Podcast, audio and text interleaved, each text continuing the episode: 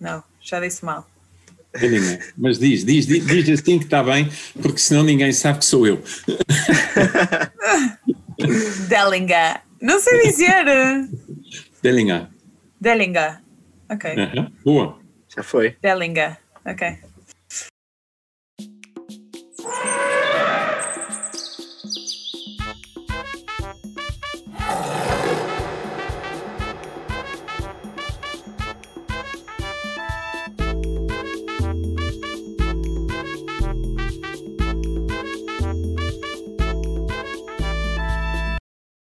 Ah, Bem-vindos a mais um episódio da Trilogia. Hoje temos como nosso convidado o Thomas Dellinga. Isto é muito difícil para mim, porque este apelido é bastante complicado. Ah, mas bem-vindo, Thomas, e obrigada por ter aceito o nosso convite. Eu é que agradeço o convite, que estou muito agradado em poder também um bocadinho falar destas coisas. Agradeço Ótimo. imenso o convite. Olá, Mário, também. Olá, olá. Bem-vindo. Ahm, ah, Thomas, nós começamos ahm, sempre pela pergunta, porque gostamos de saber como é que começou este interesse pela biologia. Se foi desde pequenino ou se chegou mais tarde. Não, não, foi desde pequenino. Eu sempre tive Uh. pancada para a biologia. Ah, o meu avô, ah, que vivia na Alemanha de Leste, e portanto eu vi-o bem, umas quatro vezes na minha vida, porque ainda estava o muro de Berlim, e Barato. portanto hum, ele mandava sempre uh, postais e cartas e, e e a correspondência ele fazia sempre com pinturas dos pássaros que vinham ter à, janela dele e não sei o uau. quê, portanto lev- levantou sempre o interesse. Depois tive também alguns professores na Escola Alemã de Lisboa, eh, em, que eu, em que eu tive, e que, que eram bons e que, que me incentivavam e, e- e- suportavam neste interesse pela natureza. E a minha mãe, obviamente, também. E, portanto, desde novo que eu alinhei nestas coisas da biologia, comecei a, a- a fazer eh, coleção de borboletas eh, em Ah. miúdo eh, e através disso depois juntei-me aos militares das colónias que também estavam a fazer coleções e portanto depois eles convidaram-me, eu já não estava em Portugal, já estava a estudar na Alemanha, mas eles convidaram-me para ser um dos sócios fundadores também da Sociedade Portuguesa de Entomologia, embora eu hoje não trabalhe com insetos, mas Ok. Uh, mas sou o número 9 uh, da Sociedade Portuguesa Ah, uau. de, Entomologia. Uh, epá, e, e- e sempre me interessei por coisas no meio natural, ou seja, uh, pesca, pesca à linha, coisas que um biólogo hoje em dia já não deve dizer, mas adorei fazer caça submarina e, portanto, estas coisas que, que nos levam a conhecer o meio natural e, a- e depois a gostar dele. E começou o, a licenciatura em Biologia foi ah, na Alemanha, certo? Em Constança? Sim, mas antes disso, eh, por razões diferentes, eu me fiz um curso de técnico de laboratório em biologia numa, in- na indústria farmacêutica. Numa das maiores eh, farmacêuticas da altura, na Alemanha, depois da Segunda Guerra Mundial, a IG Farben, que era a farmacêutica alemã do tempo do Hitler, eh, foi dividida em três, deu origem à Bayer, à BSF e a uma que hoje em dia já está extinta, mas que quando eu era miúdo quase todas as farmácias em Portugal tinham um símbolo dela, que é Höchst, Höchst. Em, Ah, os portugueses dizem Höchst, eh, eh, mas é Höchst. Traduzido. E então eu estive lá e tirei o curso de técnico de laboratório em farmacologia, portanto, Ok. em que epá, trabalhei, acabei depois na diabetologia, portanto, a fazer experiências com animais eh, para testar medicamentos, insulinas, coisas do género, Ah, medicamentos antidiabéticos. E depois fiz o serviço militar e depois decidi, epá, não, eu quero saber mais, eu não quero ficar aqui Ficar preso por aqui. só a, a ser ao mandado e, portanto, hum, resolvi candidatar-me à universidade e fui para a Universidade de Constança, que, é, epá, que eu nem conhecia, não sabia onde é que era, não era das minhas favoritas, eu queria ir para aquilo, eh, que era a Biologia Marinha que eu queria, mas eh, caiu uma sorte grande porque Constança era uma das melhores universidades novas que havia na Alemanha na altura e muito Ah, dinâmica e muito inovativa e portanto foi uma sorte do caneco, além de que, como está ao lado do, do Lago de Constança, não tem biologia marinha, mas tem limnologia, que claro. no fundo é, o, é a biologia da água doce. E, portanto, e tem um instituto mesmo de limnologia junto ao lago. Ah, e, portanto, tive sorte nesse aspecto. Sim. E, de, e, e, nessa licenciatura ainda realizou um trabalho na, nas Galápagos, não? Foi eu, basicamente, havia um assistente aí, num professor da cadeira, do, do catedrático da cadeira de, de comportamento, de, de etologia, uhum. que era o Markel, Uh, e o, o Hendrik Hög foi o assistente, uh, ele tinha sido diretor da estação de biologia marinha, de, de biologia das Galápagos, durante três anos ou quatro. E eu conheci-o e disse, epá, eu quero, eu quero, eu quero, epá, não há possibilidade, não sei o quê. e lá o gajo pôs-me em contacto com o, os investigadores que na altura estavam a estudar e a trabalhar em Galápagos, que eram uh, os investigadores do Instituto Max Planck de Comportamento Animal, que é em Zewiesen, que no fundo é o Rolls-Royce de Comportamento Animal, ou era, uh, que era o instituto fundado pelo Prémio Nobel Konrad Lorenz. E então, através deles, tive a hipótese de. Eles aceitaram e eu fui primeiro como assistente de campo, fui umas três ou quatro vezes. Durante esse tempo recolhi os dados também para a minha tese de licenciatura, que foi, uh, foi uma tese um bocadinho uh, em, em termos de nichos do lobo, dos lobos marinhos uh, das duas otárias que existem lá, duas espécies de otária, o, os alófos californianos, portanto, o, o, leão marinho, e o urso marinho, o Arctocéfalos galapoigensis. E, portanto, eu fiz os nichos alimentares deles, ou seja, em, em versão prática, eu tive, uh, passei dias ou meses a cernir caca de lobo junto ah, ao mar claro. e ver que hotéis é que saíam dali. Fogo.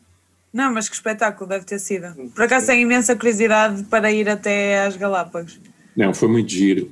Já levei uma vez aqui alunos daqui da, da Madeira para as Galápagos e correu muito bem. Tivemos 15 dias em Galápagos e no Amazonas também. Fizemos uma excursão. Porquê que não assim, fomos para a universidade? não, mas foram que andaram à procura das verbas e, do, e não sei o quê, depois fizemos um filme também, vários filmes com, com a RTP Madeira e tal, e saiu oh, até público e foi giro. Foi uma coisa E temos, uh, ai, depois queremos ter acesso a esses uh, filmes, porque podemos Pois, eu também queria, eu não sei onde é que eles param, isso tem, é TT Madeira que os tem, não faça um ideia onde é que isso anda. Vamos descobrir, vamos descobrir. Eles têm, eles têm o footage. Não sei. Uh, mas, uh, e, e foram incluindo, fizeram uma série, acho que de quatro, o Paulo Santos fez uma série de quatro capítulos sobre Darwin e evolução e a teoria da evolução, em que entrou imagens daí. Fizemos um, acho que um, um, uma curta, digamos, 15 minutos ou 20 minutos só da viagem em si, e, e, e de resto não sei, o material ainda está por aí. Eu ainda tenho uma data de vídeos uh, da minha câmara que eu, que eu fui com, com a câmara com DV, uh, eh, fui também gravando aquilo que eu podia. Faz-me arrepender das minhas visitas de estudo na universidade. Não, a mim também. Das quase que Mas foi, foi, uma, foi uma visita de finalistas, foram uns 15 ou, 16 alunos, o, a reitoria contribuiu alguma, contribuiu alguma verba, depois o CTT, e não sei quem também patrocinaram um bocadinho, e, portanto, mas foram os próprios alunos que andaram à procura dos patrocínios, que se mexeram e que uhum. fizeram isso tudo. Está bem. Agora já sabemos que podemos contar uh, com a ajuda da RTP Madeira com, algum, com algumas coisas. A RTP Madeira não pagou nada. Nós é que Ai, pagamos não? a viagem dos, do, do gajo, do, do, do, do RTP Madeira foi de pendura. Ele foi de pendura. Então, então não, não me parece uma boa ideia. Um, depois é disso, não, a ideia é boa. Alguém que patrocine. Pois. Claro. É preciso vender bem o pacote, embrulhá-lo bem com fitinhas e não sei o quê, para que seja apetecível a outros. Claro, é para ver se alguém compra o pacotinho. Exatamente. Uh, Maria ia avançar, porque depois disto, não é? O Thomas foi para o doutoramento em Munique e mais uma vez a paixão pelas Galápagos falou mais alto, não foi?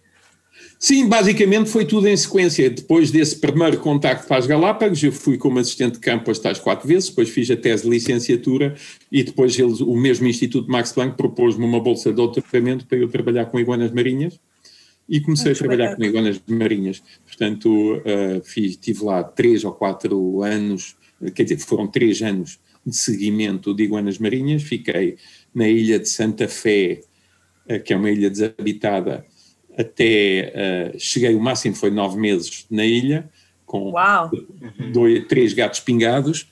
Uh, Difícil. Houve, houve, foi difícil. Houve a primeira vez em que eu peguei na espingarda de caça submarina e disse: Eu dou um tiro neste gato.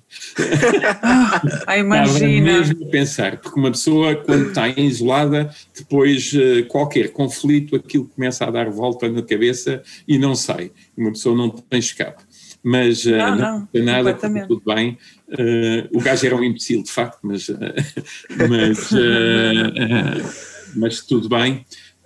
e, mas foi um trabalho giríssimo, porque um convívio muito perto com tudo, com toda a natureza ali, e, e, e, o tema foi a, a energética reprodutora de, de, iguanas marinhas. Portanto, seguir machos e fêmeas, sistemas de acasalamento, eh, quem faz o quê, comportamento, registro comportamental, tudo isso. E, e, energeticamente a gente mediu os gastos energéticos com Doubly Labeled Water Technique, que é uma técnica de ah.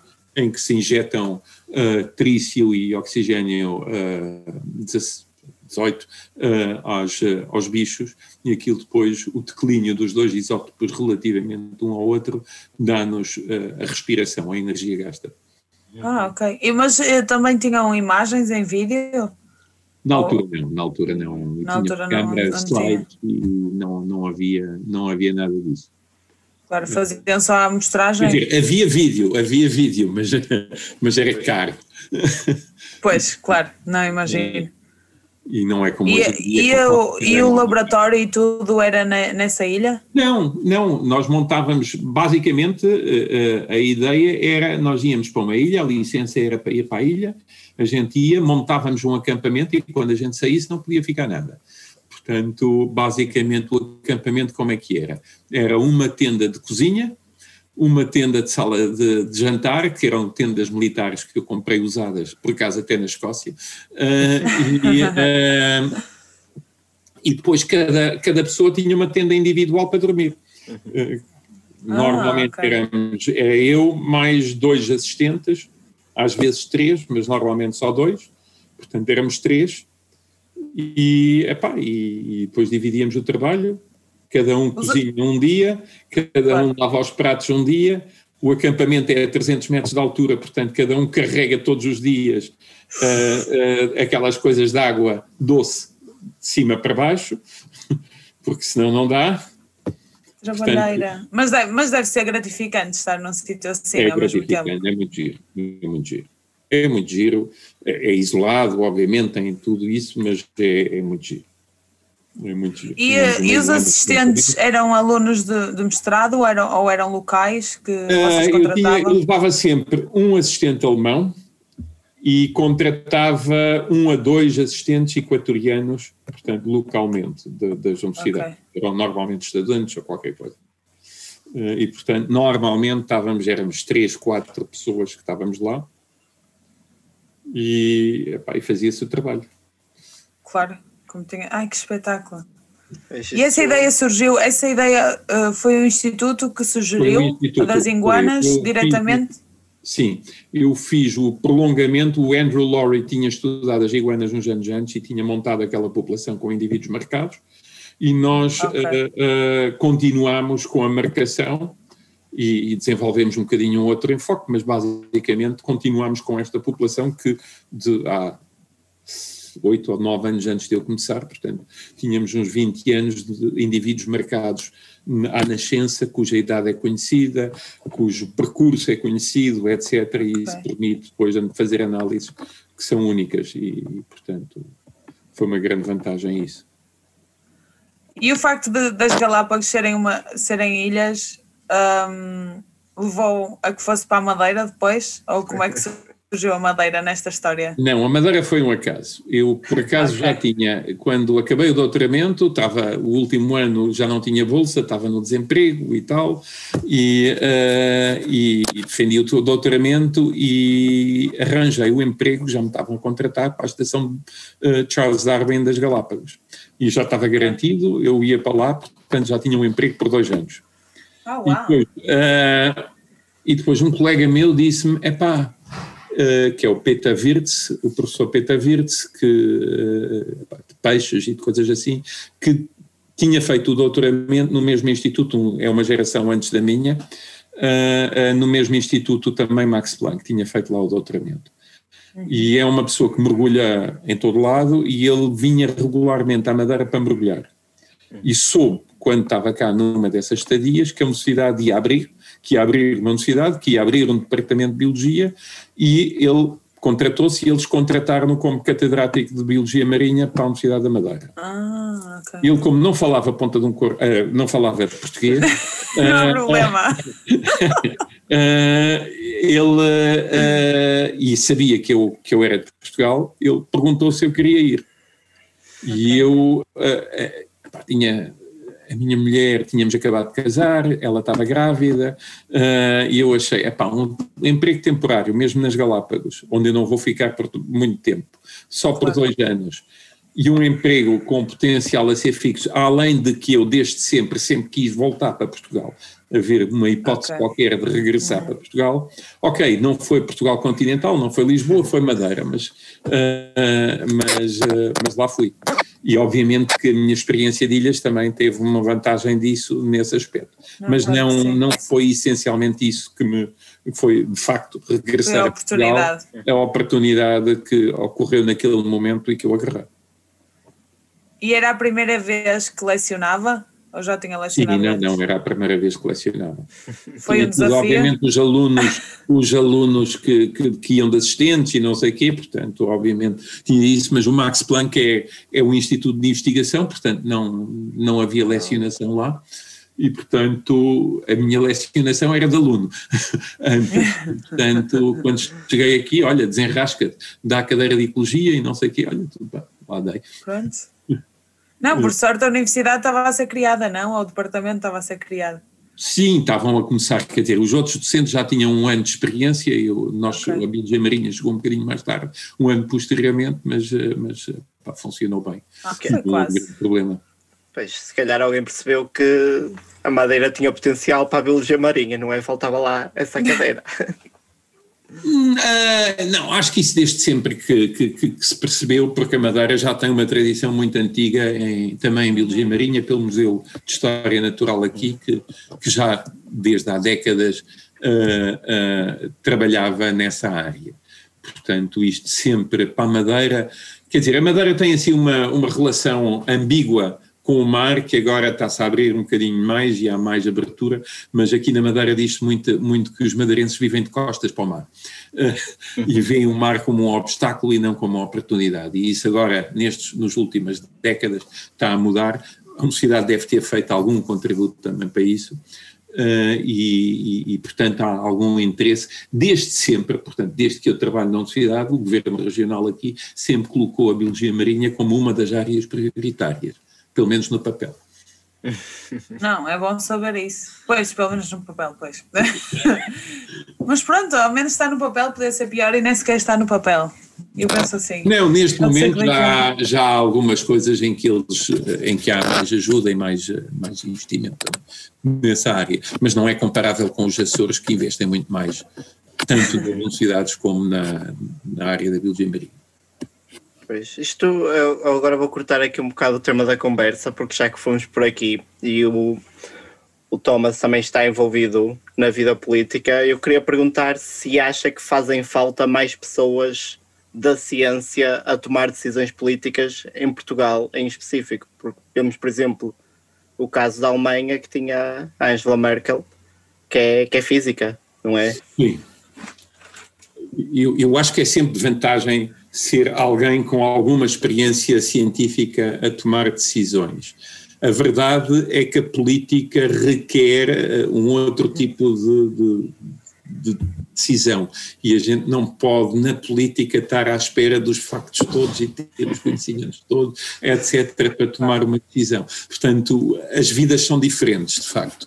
E nem toda a gente que é bom cientista depois pode ser dar bom político ou não.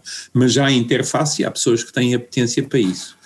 A verdade é que talvez também me dá a sensação que alguns partidos não estão, ou muitas vezes os partidos não estão muito abertos à ciência e aos factos uh, concretos. Eu noto isso até com, no meu próprio partido e, e, e aqui que às vezes certas questões uh, as, os argumentos científicos são vistos como um paralelo aos outros argumentos. e ou seja, não é fácil. E de facto, a política é uma questão de discussão, de criar maiorias, de criar sinergias, e isso não é bem a forma como um cientista trabalha. É assim, é sabe, não sei o quê, trabalhamos mais quantitativamente e com decisões concretas e. Claro. Uh, e portanto são, são, são mundos diferentes. Mas acho que, obviamente, que o background científico é útil na, na política, claramente. Especialmente em sempre como, política do como... ambiente, etc., em que claramente é vantajoso perceber do que é que uhum. se trata. Não, claro que sim. Até porque, por exemplo, podemos ver um, um, pequeno exemplo disso que há nos grupos de investigação que têm gente, de, de, tem pessoal de diversas áreas. Na política, se calhar, também poderia ser um, algo assim, um grupo de pessoas de inúmeras áreas a juntar uh, forças uh, para conseguir, uh, não sei, uma política melhor um, para todas as áreas. Está sempre a lutar por coisa melhor, portanto, qualquer um sim, político, sim, seja sim. de que área, seja a ambição e, obviamente, aquilo que ele apresenta ao eleitorado é sempre dizer aquilo que eu vou fazer é, é melhor e é novo. Claro. e, e, portanto, por aí tudo bem. A verdade é que, se formos ver, a política em Portugal está muito dominada por gestores, advogados, uh, esse uhum. tipo de, de, formações, juristas, talvez alguns. Uh, basicamente são estas as três áreas de formação principais na política, depois há, um, há uns tantos médicos às vezes e, e, e coisa, também há biólogos, há, tu, há tudo de facto, mas Sim. digamos essencialmente as duas as áreas principais um, uh, são estas da, uh, da economia, de, uh, do direito, por aí, nessas áreas. E claro. aí, epá, obviamente que faz, que é bom ter uma maior diversidade, para ter uma maior diversidade de pontos de vista internamente, digamos, claro, e só claro depois da discussão externa ou pública. Sim, acho que é só enriquecedor uh, se tivermos gente, de, gente, gente de, das várias áreas. Ai, estou muito cansada. Já não consigo pensar mais. Mas pronto, vamos continuar.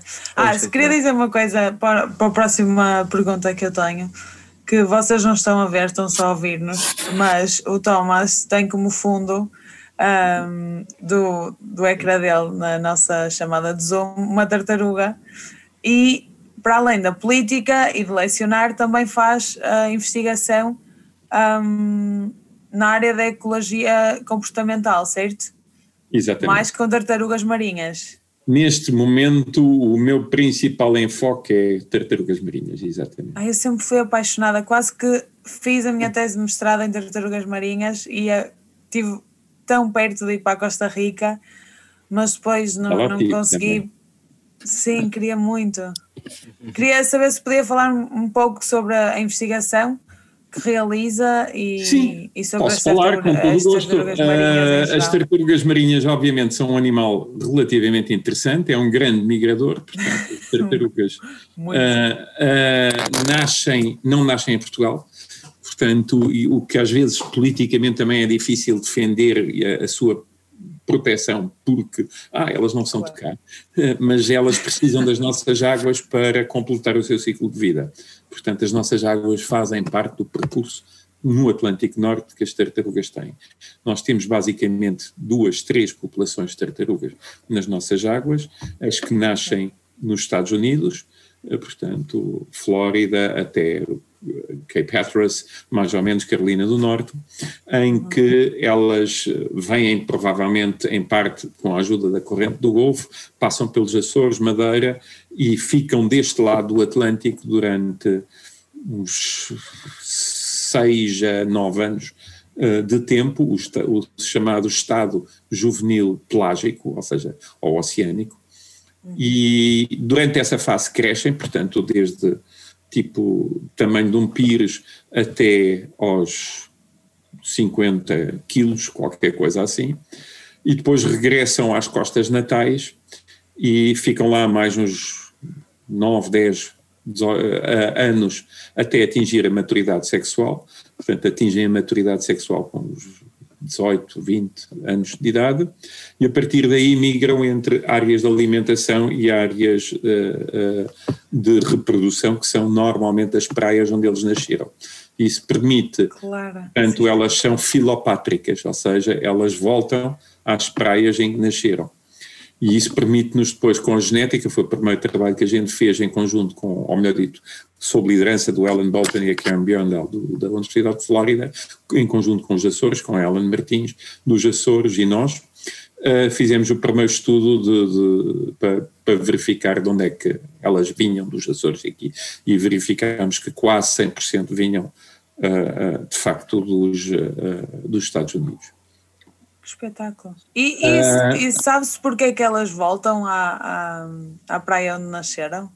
A filopatria evolve evolutivamente, traz vantagens, porque quem regressa ao sítio que conhece, salmões, etc., uh, eh, tem vantagens em termos de fitness, porque conhece o ambiente, não vai testar. Portanto, o risco é menor.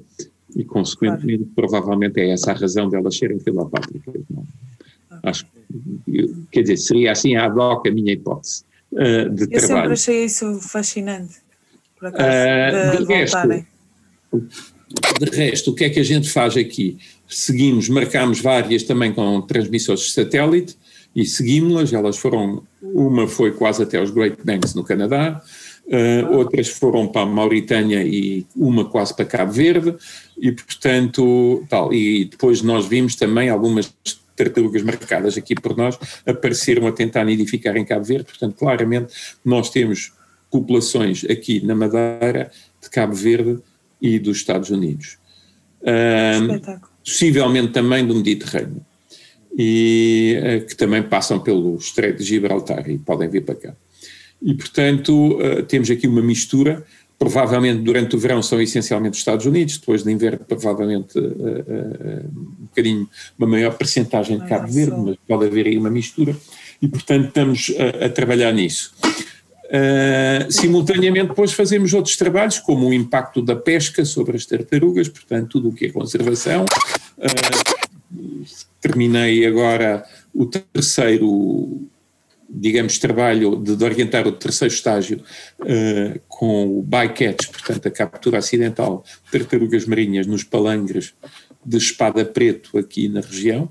Ai, em que todos os anos ficam algumas tartarugas presas nos anzóis, porque elas morrem nos anzóis, e depois são puxadas para baixo e afogam.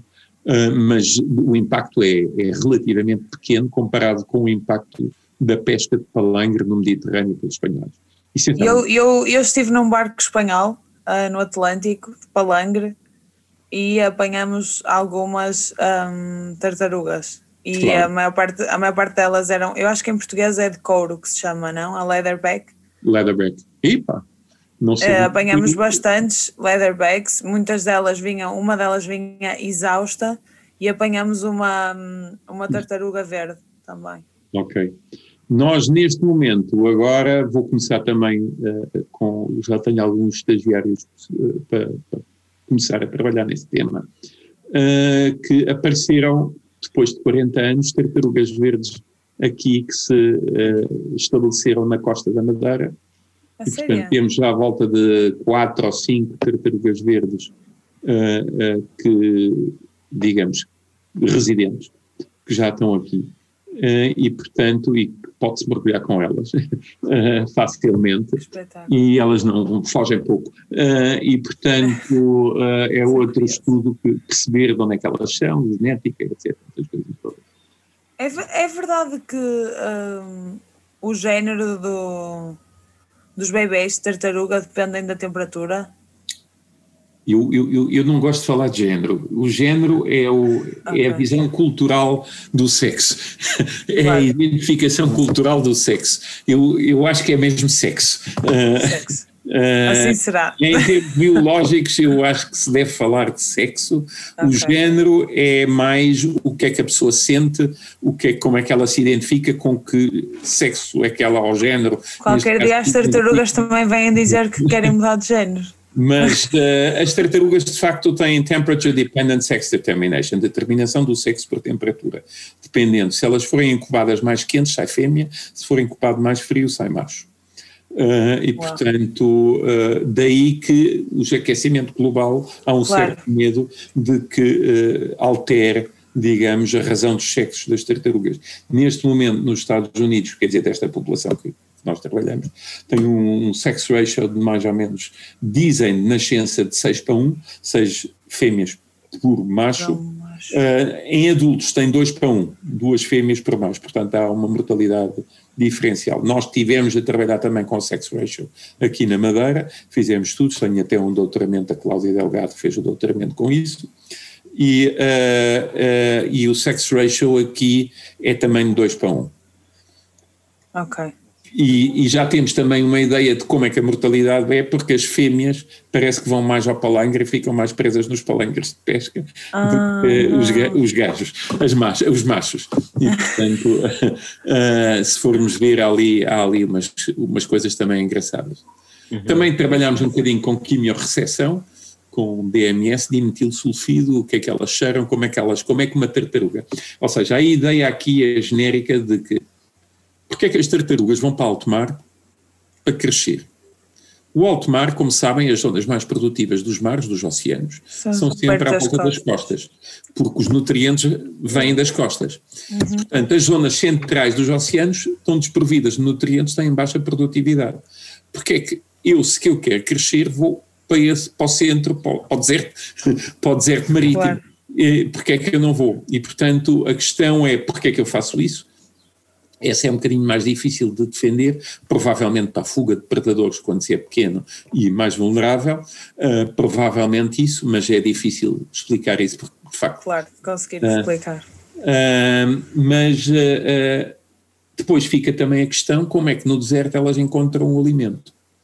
E com os, com os procellariformes, portanto com as aves marinhas, descobriu-se que eles detectam o dimetilsulfido, que é um- uma molécula que o fitoplâncton liberta quando é predado por zooplâncton. E que dá aquele cheiro Uau. a iodo, que a gente diz que é de iodo, mas que não é, ah, do mar, um cheiro do mar, de mar produtivo.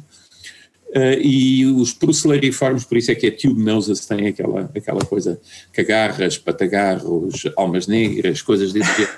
Uh, uh, são, são aves que cheiram esse DMS e são atraídos por esse DMS e com isso encontram zonas mais produtivas. Portanto, um- uma das nossas ideias é que as tartarugas também façam isso e, e parece que sim, que conseguem detectar o DMS e que ele é atraente para elas. Se elas o fazem, de facto, não, não se sabe. Eh, e, portanto, Como é que seria possível provar isso?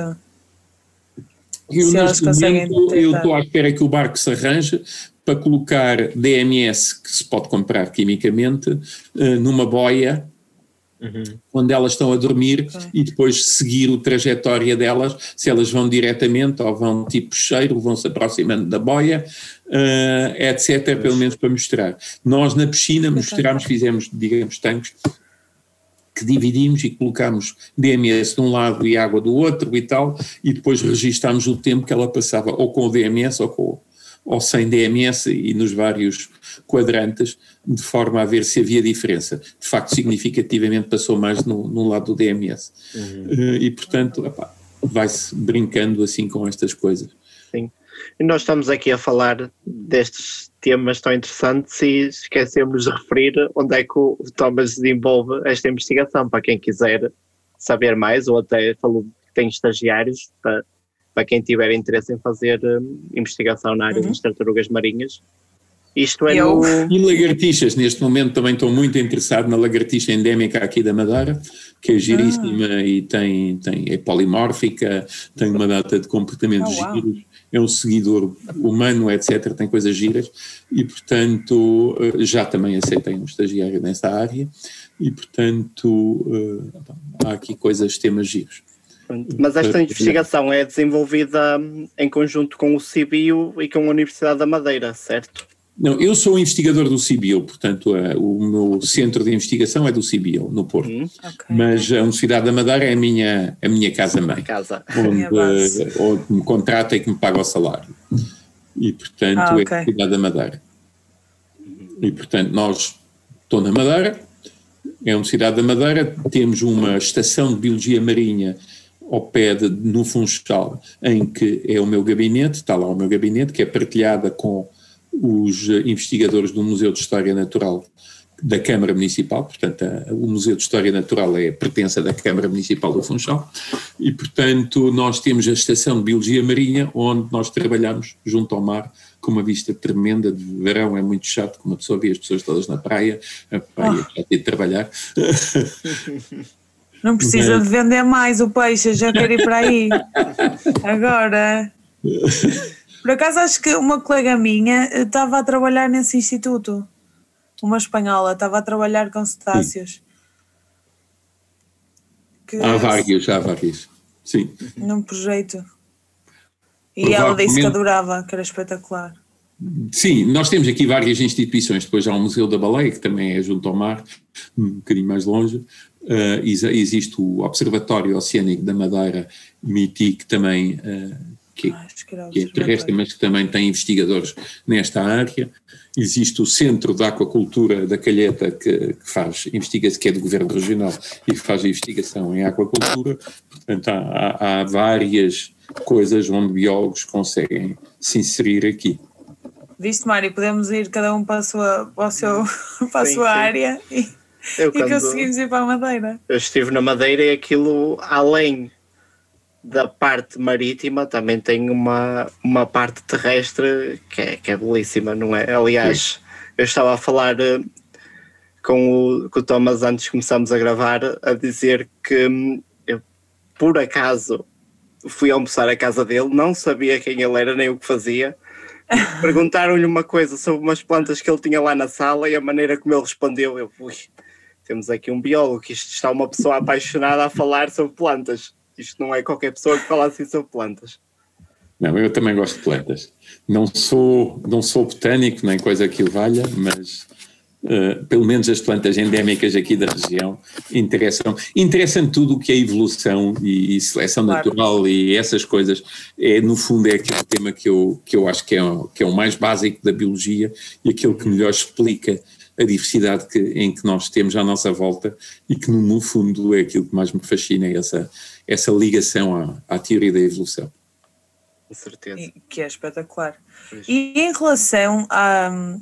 Já vimos que o Thomas teve uma parte do, do, do ensino na Alemanha, depois em Portugal, alguma investigação nas Galápagos. Uh, nós gostamos sempre de saber quais são as maiores diferenças entre o tipo de investigação, o tipo de ensino uh, entre Portugal e no estrangeiro. Eu, muito honestamente, eu não sei. Uh, ainda por cima, porque com o tempo as coisas também mudam. Mudaram, e, portanto, tenho claro. muita dificuldade em responder a isso. Eu acho que a qualidade do ensino e a qualidade dos professores deve ser igual aqui, como na Alemanha, como noutro sítio. Uh, obviamente que há diferenças em termos de acesso a recursos.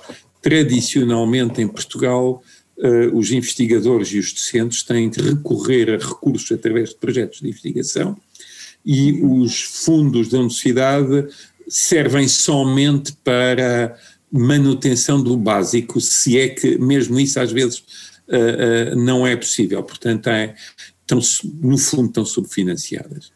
E isso implica o quê?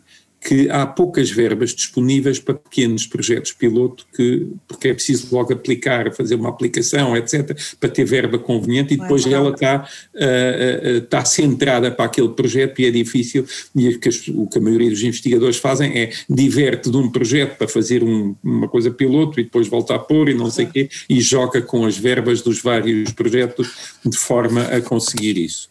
Quem é ágil em procurar projetos consegue fazer isso, nem toda a gente o é. Uh, a verdade é que na Alemanha, por exemplo, uh, obviamente eu trabalhei no Max Planck e o Max Planck é o Rolls-Royce, tinha, havia verbas para isso e, era, e financiava e aí não era, não era preciso uma pessoa ir à procura do dinheiro. Mas Uh, digamos, mesmo nos outros sítios, a universidade dá sempre uma verba relativa, não é enorme, mas é mínima para pequenos projetos, para que os departamentos não parem, porque por acaso não há candidatura ou não, há, não houve projetos neste momento e que, possa, que possam ter continuidade. continuidade. E, portanto, isso é uma grande vantagem uh, de lá em relação a cá. Pelo menos é assim que eu, que eu vejo. Em termos de ensino, de qualidade do ensino e não sei o quê, acho que é muito parecido e não vejo assim umas diferenças grandes. Pá, se calhar os microscópios na Alemanha são um bocadinho mais recentes e melhores, mas depende provavelmente também da instituição uh, e há, deve haver também lá tudo. E portanto, opá, uh, não, eu não vejo assim grandes diferenças, tirando esta, digamos, do subfinanciamento e, do, e de não haver um financiamento base, pelo menos para os grupos de trabalho, de forma a que há através dos centros de investigação, mas mesmo isso é pouco, e portanto não há assim um financiamento base que permita, digamos, o investigador se equipar com coisas mínimas para ir fazendo projetos piloto que depois permitem candidaturas maiores e com maiores verbas. outros fundos.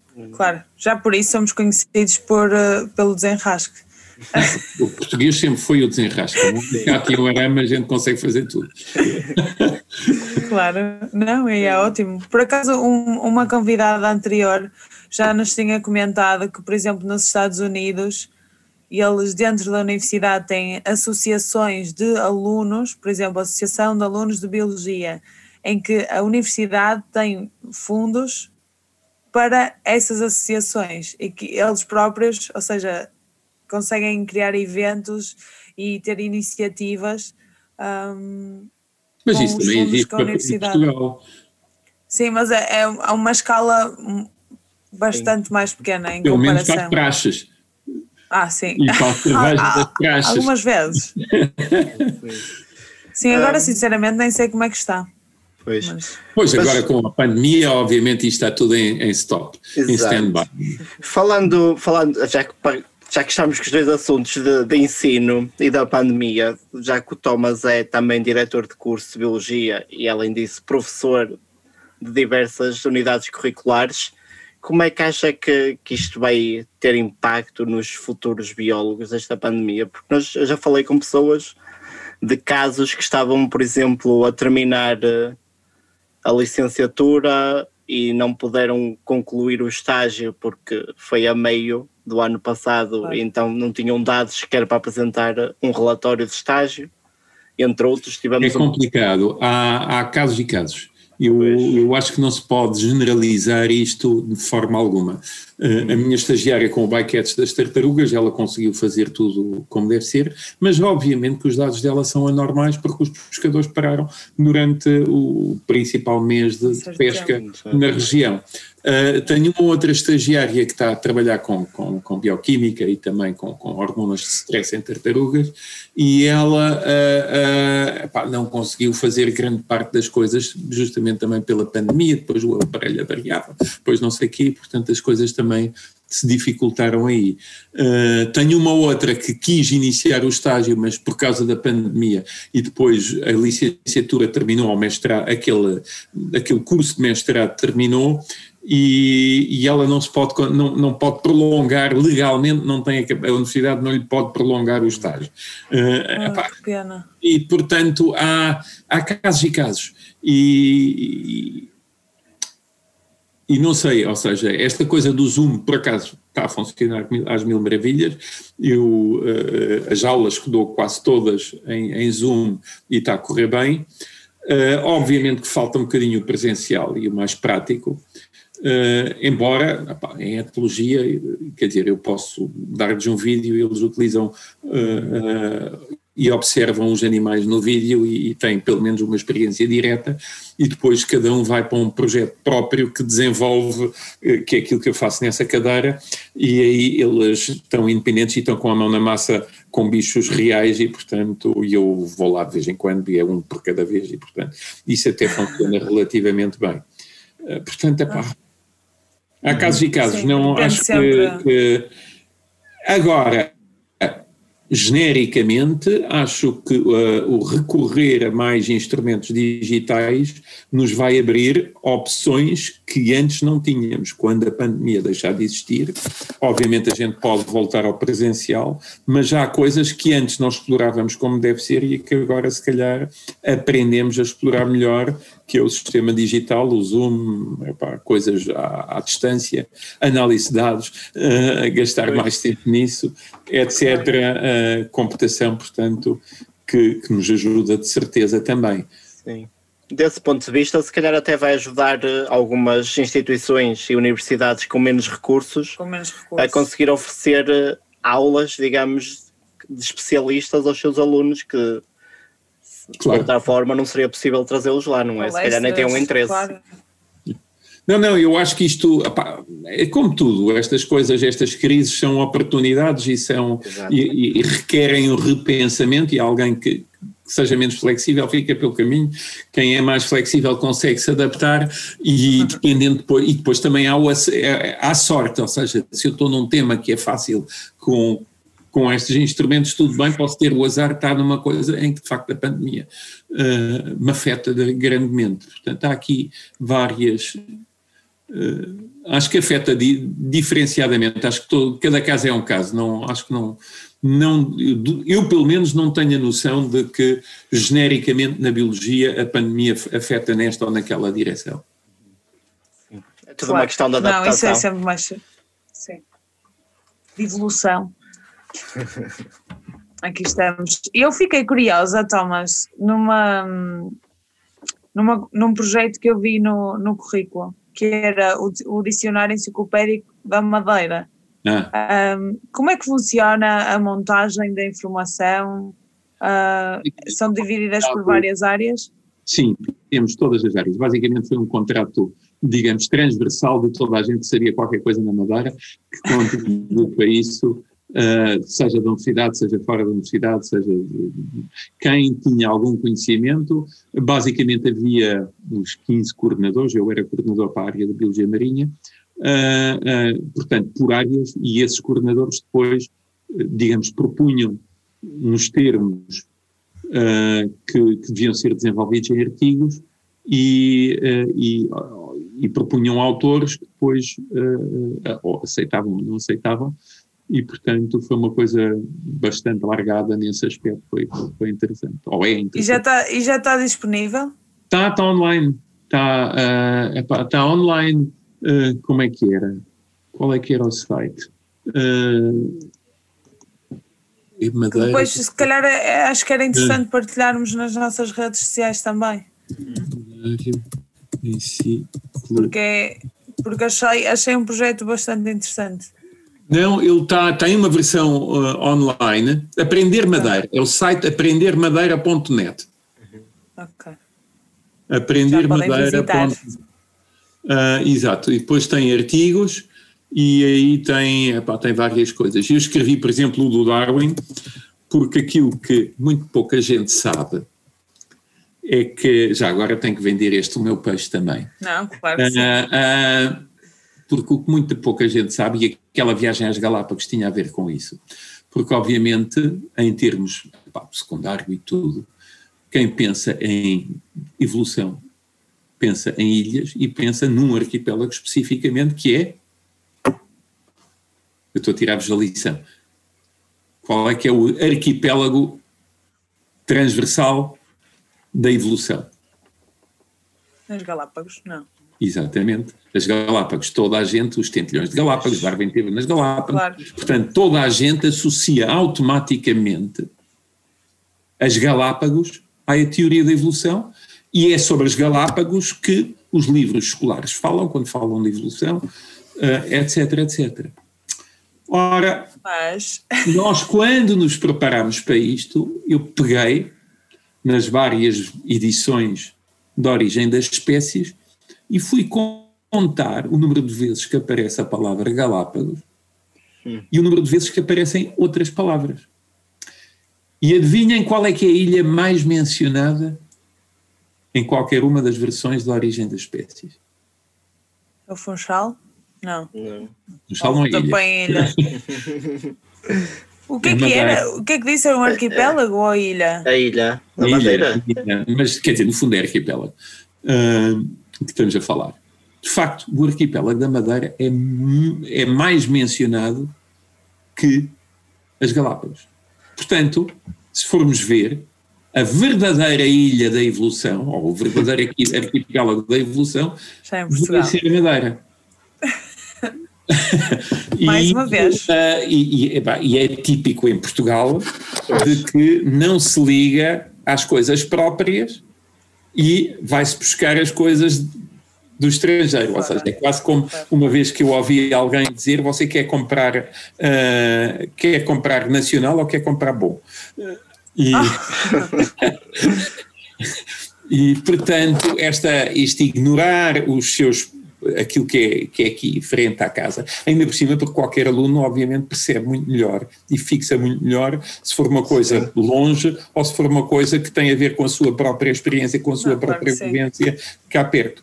E de facto eh, eh, é a Madeira que é mais eh, mencionada. Eu fiz por acaso na, na- dei uma conferência uma vez, deve estar aí num vídeo qualquer, para, para a Fundação Francisco Manuel dos Santos, e em que falámos disso, eh, e eh, em que eu falei deste tema, mas eh, genericamente por acaso é uma coisa interessante isso. Obviamente, principal, porque é que Madeira é mais mencionada, tem a ver que colegas do Darwin, da própria, da mesma universidade, portanto da Universidade de Cambridge, eram todos, o Darwin era aluno de Henslow, de um professor Henslow, e havia dois alunos, um anterior e um posterior a Darwin, que foi o Tom- Richard Thomas Lowy, que foi o que descreveu os peixes, muitas plantas, etc., e caracóis aqui na Madeira, e que viveu na Madeira, que era um padre anglicano radicado aqui na Madeira durante décadas, depois até morreu afogado na última viagem para a Madeira, o barco afundou, e, eh, e depois o Richard Thomas Wollaston, que, ou Thomas Wollaston, que foi o gajo dos escravelhos. E, portanto, eles publicavam em Cambridge as coisas da Madeira e, portanto, o Darwin tinha conhecimento eh, detalhado de estudos mais aprofundados sobre a Madeira, que obviamente não existiam das Galápagos. E, portanto, essa é a razão de que a Madeira sobressaia como exemplos para a evolução, ou seja, o Darwin tinha mais onde eh, recrutar exemplos na Madeira Na e das Madeira. ilhas na Madeira do que de qualquer outra ilha do mundo de então. E, digamos, foi essa a razão. Mas eu acho que é preciso enaltecer e publicar este facto das pessoas pensarem, pá, Galápagos é que é a coisa da evolução. Não é. Mas ele, hum, eu posso, estar, posso estar errado que já, já, já li a teoria do livro há uns tempos, mas ele não passou muito tempo lá nas Galápagos. Ele, aliás, não, acho que foram 17 dias ou, ou 20 ele dias, uma passa coisa assim. muito mais tempo a fazer eh, Sim. a América do Sul. Sim, mas ele, o, o tempo, quer dizer, mesmo a viagem, acho que foi que três anos e tal, ou quatro anos, ou o que é que é, eh, também já não me lembro bem quando é que é, tenho os dados, eh, também é fácil ver. Mas, eh, eh, mas obviamente que ele depois demorou um- uma década e tal eh, até que publicasse o livro em que ele teve à procura de exemplos e a compilar. E eu, por acaso, fiz no, no, no Google Search, fiz uma procura em que uh, há, há, um, há, uma, uma técnica, um, uma aplicação do Google, que é o Ingram Viewer, que permite procurar em todos os livros digitalizados do Google por palavra-chave. Uau! Eu então procurei desde 1800 e tal, ou 1700 e tal, em todos os livros de língua inglesa, a palavra madeira. Ora, em livros de língua inglesa, a palavra madeira só aparece em dois contextos. Ou, de facto, a ilha da Madeira e o arquipélago da Madeira, ou o rio Madeira do Amazonas. O rio Madeira no Amazonas é pouco mencionado, basta retirar os livros que digam Brasil também, uh, vão, vão para o lixo e uma pessoa fica só com o arquipélago. E se graficar a frequência do número de menções à Madeira, uma pessoa vê que ele pica, ou seja, o, o, tem uma moda justamente antes da publicação da origem das espécies. Darwin, e depois uma pessoa vai ao Darwin Correspondence Project e vê epá, que livros, o que é que ele estava, com quem é que ele correspondia, e vê-se também os, os, eh, a correspondência era muito assídua com, com o Lowy aqui na Madeira, etc., com vários investigadores Uau. sobre a Madeira, etc. E, portanto, houve ali um pico, e isso é claramente visível e, portanto, claramente houve aí um, um, interesse grande. Quando ele estava a compilar a última versão do livro, houve um interesse grande do Darwin em se informar sobre a Madeira. Espetacular. Não, que ótimo. E que, que boa sugestão e, e curiosidade. E se calhar agora passávamos para as, para as dicas que é que achas, que Mário? Acho que é uma, esta foi uma excelente forma de terminar a parte mais científica, mas se calhar vamos avançar. Não, não sabia, acho que fiquei boca aberta e agora estou ainda mais curiosa porque eu nunca fui à Madeira um, de é ir e visitar. Vale Vou pena. visitar o Thomas. Vocês estão sempre bem-vindos. Yeah! Obrigada. Mário já esteve cá em casa, portanto já sabe onde é que é. Já, já. E comi muito bem desde os queijos artesanais, ah, que depois também podemos fazer publicidade, se for preciso. Também estão ah, à venda. Claro que sim. A minha filha faz queijos vegan. Ah, uau!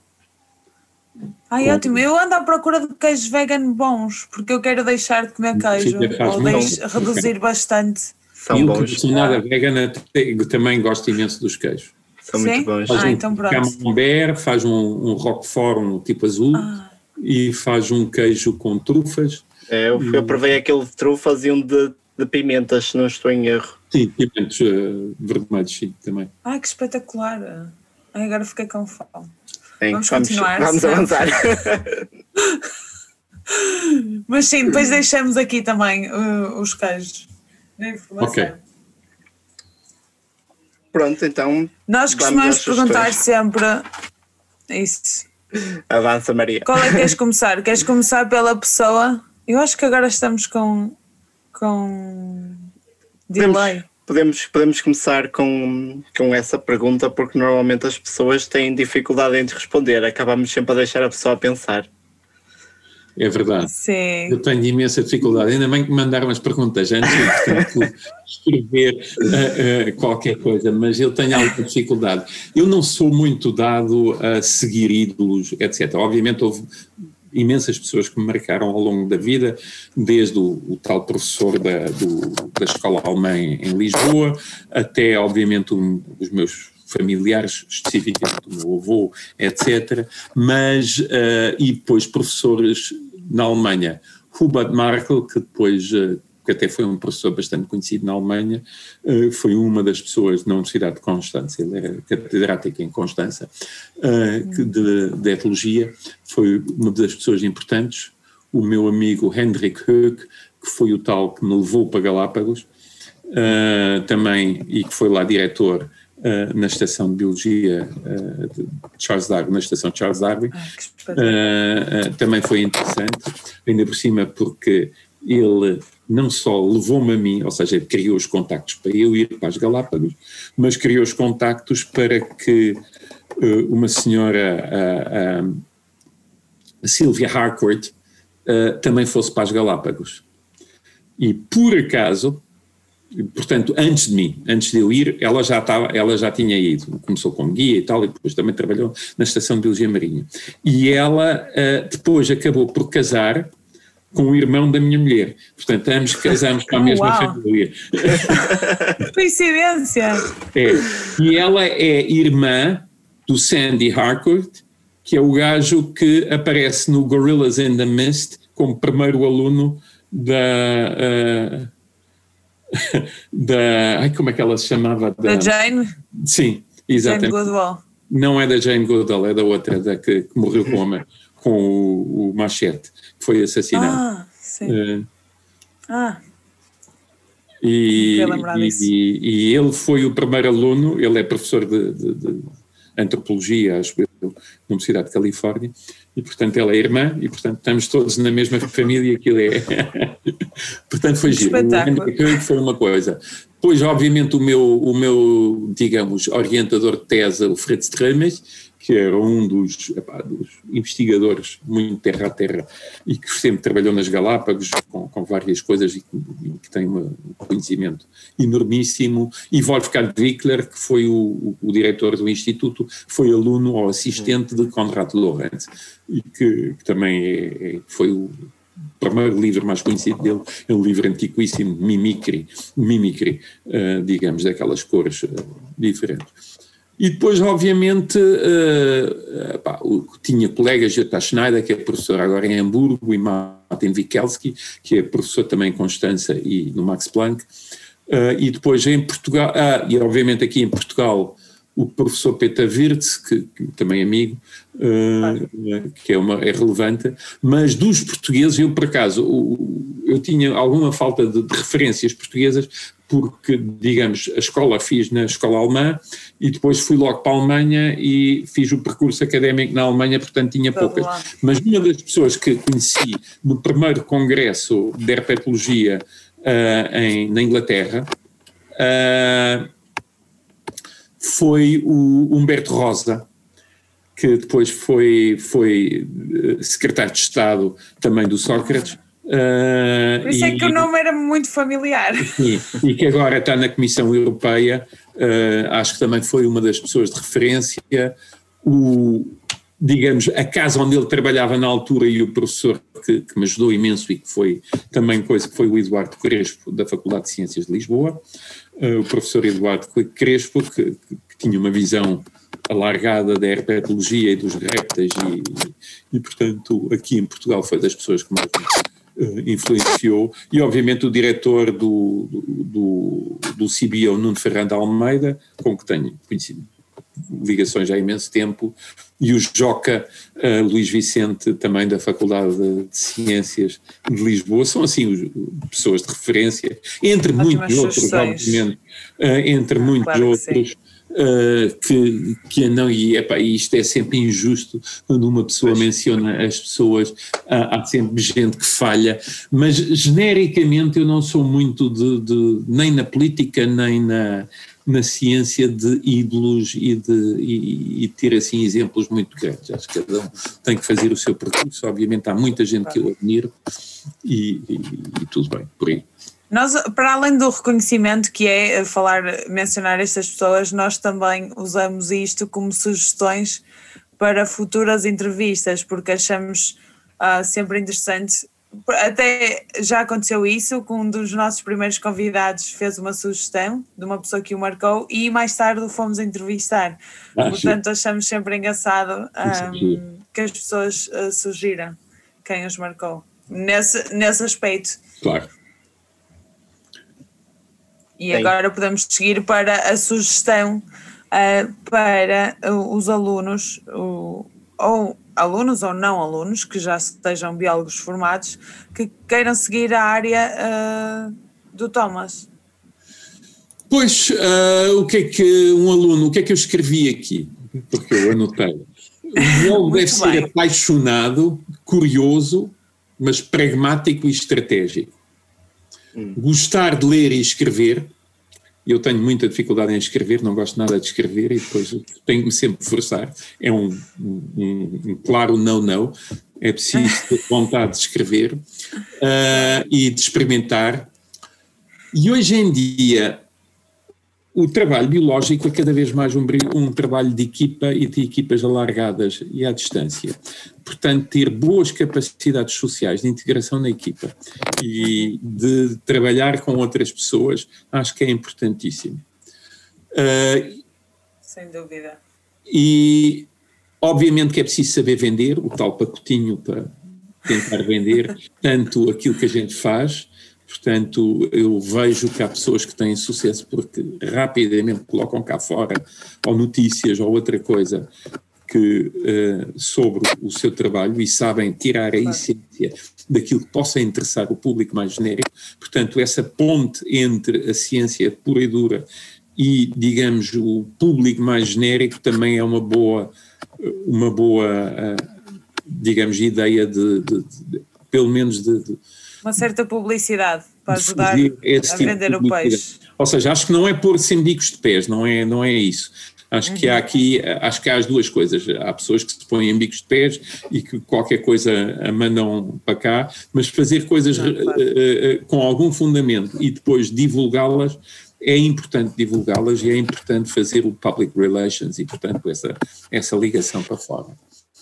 E, portanto, Não, acho claro que, que hoje em dia o tema real, uh, epá, hoje em dia na biologia, uh, isto tem a ver também com as oportunidades que se dá. Eu acho que uma pessoa se pode interessar por quase tudo. Deste, Ai, eu, eu pelo menos notei em mim que eu não, o meu primeiro amor não foram répteis, uh, era o mar e depois eram obviamente os mamíferos marinhos e, e não sei o quê, as focas e as otárias, pá, e depois meteram-me nos, nos répteis, ah, tudo bem lá, vou fazer répteis. Mas, qualquer, uh, uh, mas sempre quando uma pessoa aprofunda uma área qualquer, seja, epá, seja o que seja, nem que seja drosófilas ou outra coisa qualquer, uh, uma pessoa começa a achar a coisa interessante e encontra coisas extremamente interessantes que nos digamos, que nos prendem e que nos fazem continuar e que nos motivam em continuar. E, portanto, Sim. isso eu... Sem dúvida. E, portanto, no fundo, acho que é esse é que é o, o principal coisa que um biólogo tem que ter hoje em dia, especialmente na área do comportamento, é emocionar-se com aquilo que está a fazer e gostar daquilo que está a fazer. E com isso, sim. depois, mais outras coisas também vêm. Vem por acréscimo, sim. Isso, essa foi uma das, das questões que nos levou a, a criar este podcast, porque, primeiro, eh, era muito difícil saber onde é que estavam os nossos colegas todos, o que é que eles estavam a fazer, e depois, quando começamos a ouvir alguns, aquilo era tão interessante, todos os projetos, seja fosse que tema fosse que achamos que seria uh, bom Não, partilhar. é interessantíssimo em Portugal neste momento, há imensa gente a sair, que a fazer coisas interessantíssimas. Alunos em, em, em, São Tomé e Príncipe, em, em Madagascar, eh, na Guiné, eh, em Bijagós, uhum. epá, em todo lado, no Amazonas, uh, em todo lado há gente portuguesa a fazer coisas interessantíssimas e portanto claro uh, eu acho que Portugal está no caminho certo e está, está a criar uma base boa de referência, pessoas com qualidade e de uma geração com qualidade. Obviamente, é neste momento não te pagam muito bem, porque o trabalho é desvalorizado com isto dos tempos modernos, mas a verdade é que, eh, é que se faz coisas muito giras em Portugal. Uhum. Pronto, e agora pedíamos uma sugestão de um livro. E quando estive a pensar nos livros, é que eu há imenso tempo que não leio como deve ser, porque a minha mulher lê imenso e vai-me contando, eu não preciso ler, porque ela lê. livros de literatura, eh, livros de literatura, obviamente que leio coisas científicas. O livro, provavelmente um dos livros que mais me, me emocionou desde miúdo, o primeiro foi, mas os dois do mesmo escritor, Michael Ende, uh, não sei se conhecem, uh, é, um, é um escritor ou alemão ou suíço ou qualquer coisa assim, uh, que escreveu. Uh, ah, pois, eu só sei o título em alemão. Pois, é uma chatice. mas o título, o, o, livro que mais me, mais me marcou foi Momo, Momo, que é uma história epá, de uma miúda, etc., num mundo de gajos cinzentos uh, uh, e pardos e, e coisas. Ele escreveu também a História Interminável, e etc. Tem, tem alguns livros, assim, meios infantis, mas para adultos, para adultos também. Uh, obviamente, em termos científicos, um dos livros que mais me fascina, embora nunca o tivesse lido ponta a ponta, que é A Origem das Espécies, mas como referência acho que é, que é importante ver e portanto, e depois obviamente eu tenho, porque a minha mulher é latino-americana, portanto é do Equador, e portanto os escritores uh, latinos uh, uh, sempre adorei, comecei com Jorge Amado e com os brasileiros, e depois fui para... para por aí fora. Para Gabriela Garcia Marques, por aí, Ai, adoro. toda, e, e, obviamente gostei. Mas hoje em dia também há coisas interessantíssimas, mas Uh, uh, a minha mulher agora está-me a contar continuamente os livros de Murakami, ainda não me atrevi a ler. Adoro uh, Murakami, é o meu favorito toda neste a gente momento. Adora, adora os livros dele, vou, se calhar algum dia Espetacular. vou meter naquilo. Não, recomendo. Haruki Murakami recomenda, é espetacular. Tenho um plano grande de leitura para quando me reformar. Pois. Não é nada mal, nada, nada mal pensado. E há algum plano de séries ou filmes? A última que eu li, que li, vi, que vi de, basicamente de enfiada há, há, umas duas ou três semanas atrás, foi Homeland, as, ah, do, do, Netflix. Uh, também foi uma sugestão, foi Homeland. Eu, de resto, epá, desde que tenha mortes e assassinos e, e histórias criminais, eu gosto dos filmes. São sempre interessantes. Agora, neste momento, estou muito com, com, com, as séries francesas, que eu não tinha noção nenhuma, então adoro imensas séries francesas. Uh, e uma que, que eu adoro neste momento, que é Meurtre en Assassino Jean, que é uma série uh, que toca as várias cidades de França, e eu não tinha a mínima ideia que a França, quer dizer, passei imensas vezes por França, por muitos sítios, mas não tinha a mínima ideia que França era tão diversa e tinha sítios tão giros. Uh, e, e, de facto, aquilo é um assassino em cada cidade, portanto, passam por cidades até pouco, pouco conhecidas, desde conhecidas. a Bretanha até ao, até ao Mediterrâneo, até à costa atlântica, até, uh, até no centro do, do, do coisa, e sempre, sempre com uma história de detetive e de, de assassino, mas, uh, uh, mas muito giro. Por acaso gosto. E está na Netflix essa? Não, não? isso é, acho que é no, epá, num dos canais. Uh, ok. Eu carrego no número 50, acho que no. no não faz ideia como que será. É 50. Os nossos é, ouvintes é, podem saber o que é o número 50 e podem nos dizer. É daqueles canais de, de, de, crime, de séries de crime, não sei o Ah, séries, ok. Uh, ah, AXN uhum. qualquer coisa. Crime. Uh, ah, deve ser um desses. Crime. Uh, um desses. É um desses.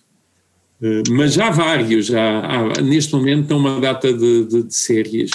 Uh, não sei o que, o Igor e depois o Baltazar e não sei o que, séries francesas que são, são interessantes. Uhum. Vou procurar. As Fica a sugestão. Também não podemos dar tudo, dar tudo de mão beijada, não é? Os biólogos não, também têm que saber procurar. A grande vantagem disto, das séries francesas, é que uma pessoa, quer dizer, em Portugal ouve sempre, vê-se tudo em inglês.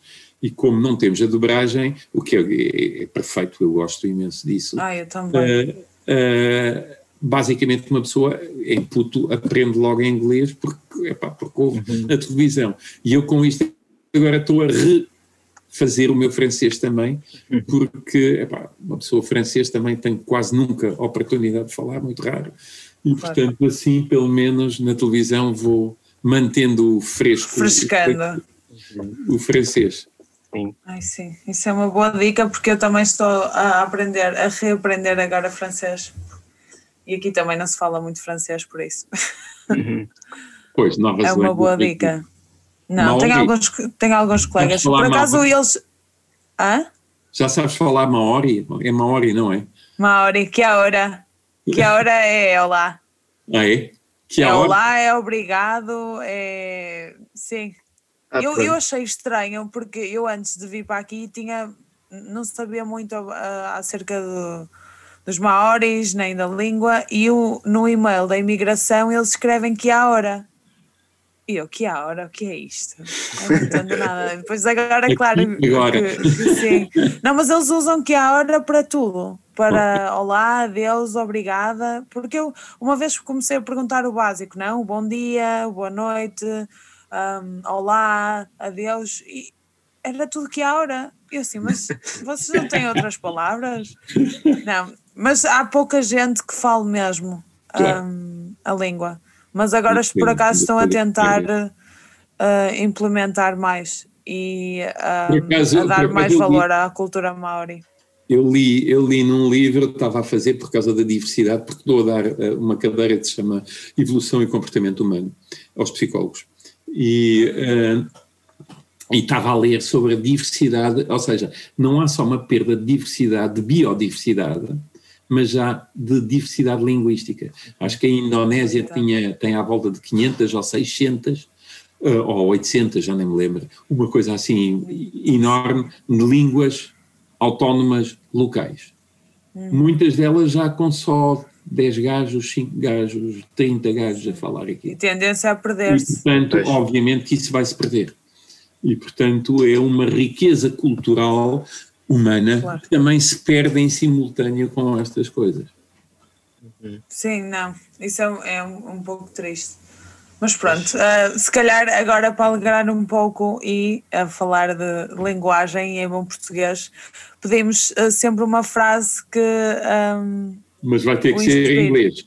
Pode ser. Pode ser então em inglês. Nós depois tentamos uh, traduzir. Ou seja, eu na aula de evolução e comportamento humano coloquei várias, ou seja, eu não tenho assim uma frase que, que eu diga é esta. Eu no meu e-mail ponho umas frases em baixo sobre o mar e sobre Goethe e não sei quê, uh, no, no rodapé do, dos e-mails, está lá como fixo, mas uh, há duas que eu acho muito interessantes uh, mencionar, que é uma aqui que até tem a ver com, com, com Portugal, que eu ponho de Bento de Espinosa. Sabem quem é foi Bento Espinosa? 1677.